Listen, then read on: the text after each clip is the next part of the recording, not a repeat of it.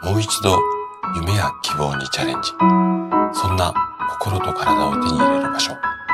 24時間いつでも通える。力生体。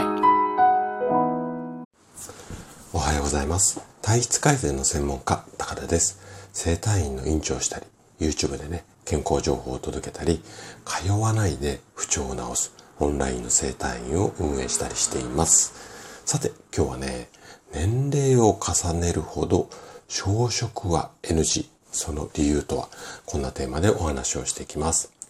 最近ね、とってもこう流行している健康法の一つに小食というのがあります。で、確かに小食にすることのメリットっていうのはすごく多くてね、私もラジオの中で何度もお話ししたり、で、私自身が小食を意識したりしています。ただ、年齢を重ねるごとに小食のデメリットも増えてしまうんですね。で今日はあんまり知られてない意外な事実、要は小食のデメリット、こちらをね、お話をしていきます。ぜひ最後までお付き合いいただけたら嬉しいです。えー、本題に入る前にお知らせをさせてください。で、YouTube チャンネルの方ではね、お知らせをしているんですが、私の公式 LINE にご登録いただくと、体質改善に欠かせない有料級の情報を7つもプレゼントしちゃってます。で、プレゼントの配布、今はあの、無料で配布をしているんですが、いつこれやめちゃうかちょっとまだ決めてはいないんですけれども、ある程度の時期に来たらやめちゃうつもりですので、ぜひ、あの、無料の今のうちにゲットしてください。で、えっと、YouTube の方にね、チャンネルに行くと概要欄に LINE のあの QR コードつけてありますので、ぜひね、あのそちらからご登録いただければ。で、YouTube のチャンネル、あの、見つけづらかったら、YouTube のところに行って、体質改善、もしくは体質改善高田で検索をしてもらうか、あとは、この放送のね、概要欄に、あの、YouTube の、えっと、チャンネルの URL つけてますので、そちらから飛んでいただいても OK です。はい。じゃあね、早速ここから今日のテーマに入っていきましょう。よくね、あの、患者さんに食事の指導をしていると、こんな言葉言われることが多いです。先生、肉は体に悪いから食べなくなったら痩せた気がする。やっぱり小食が健康に一番よね。とか。あと、でも最近ちょっとやっぱ肉少なくしたら小食になったら、風邪ひきやすくなっちゃった感じがするのよね。みたいな感じですね。で、あの、一昔前って、これ、ちょっとね、あの、私と同じぐらいの年代の方だったら聞いたことあると思うんですが、1日30品目を食べましょう。なんていう、まあ、提言というか、ことがスローガンみたいな感じで言われていて、食事中に1つ、2つ、まあ、あの、栄養素をね、数えた記憶がある方なんかも多いかもしれません。ただ、まあ経済的な負担もあって、現在ではあんまり推奨はされていない感じなんですけども、それに代わって最近は肉は体に悪いので、小食が健康に一番みたいな、まあ食品の数を減らした方が、まあ量も含めてなんだけどね、体にいいと思われてる傾向がすごく強くなりました。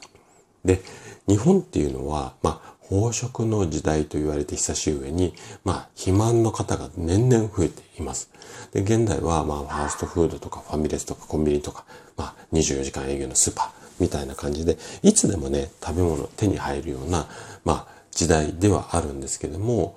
この、まあ、副産物っていうか、その中で出てきたのが、まあ、メタボですよね。で、小食はこういった暴飲暴食を改善する目的で食事量を減らすであったりだとか、あとは食品の数を減らすのであればお勧めしたい食事法なんですが、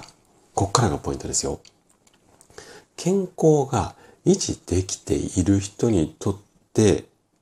本当に小食は必要なのかっていうことをちょっと今日投げかけたいっていうか、あなたに疑問を投げかけたいんですね。で、実は年齢を重ねるにつれて、小食は老化を可能、うん、加速させていく。こんな可能性もあるんですよ。こういった視点ってなかなか聞いたことないと思うんですが、じゃあなんでそのことを言えるかっていうと、例えばね、女性で更年期になると、まあ男性も更年期あるんだけどね、更年期になると筋肉の量、これがまあ減少して基礎代謝っ要は私たち人間がこう活動するためのエネルギーの代謝量ですね。これが落ちてきます。あとはホルモンの分泌量っていうのも低下して栄養素を吸収する能力が全体的にね、衰えてきます。で、その結果、肌の弾力もなくなったりとか、骨粗鬆症にもなりやすくなったりします。さらに、年齢を重ねると、いろんなことがね、やっぱ低下してくるんですよね。例えば食欲だったりとか、あと、唾液の分泌量であったりだとか、あと、胃液とか水液みたいな消化液。これがないと食べ物消化できないんですが、この消化液が、量が減少してきたりだとか、あとは味覚細胞なんかも減少したり、噛む力や筋力、これが衰えてきたり、大腸の機能低下、などなど、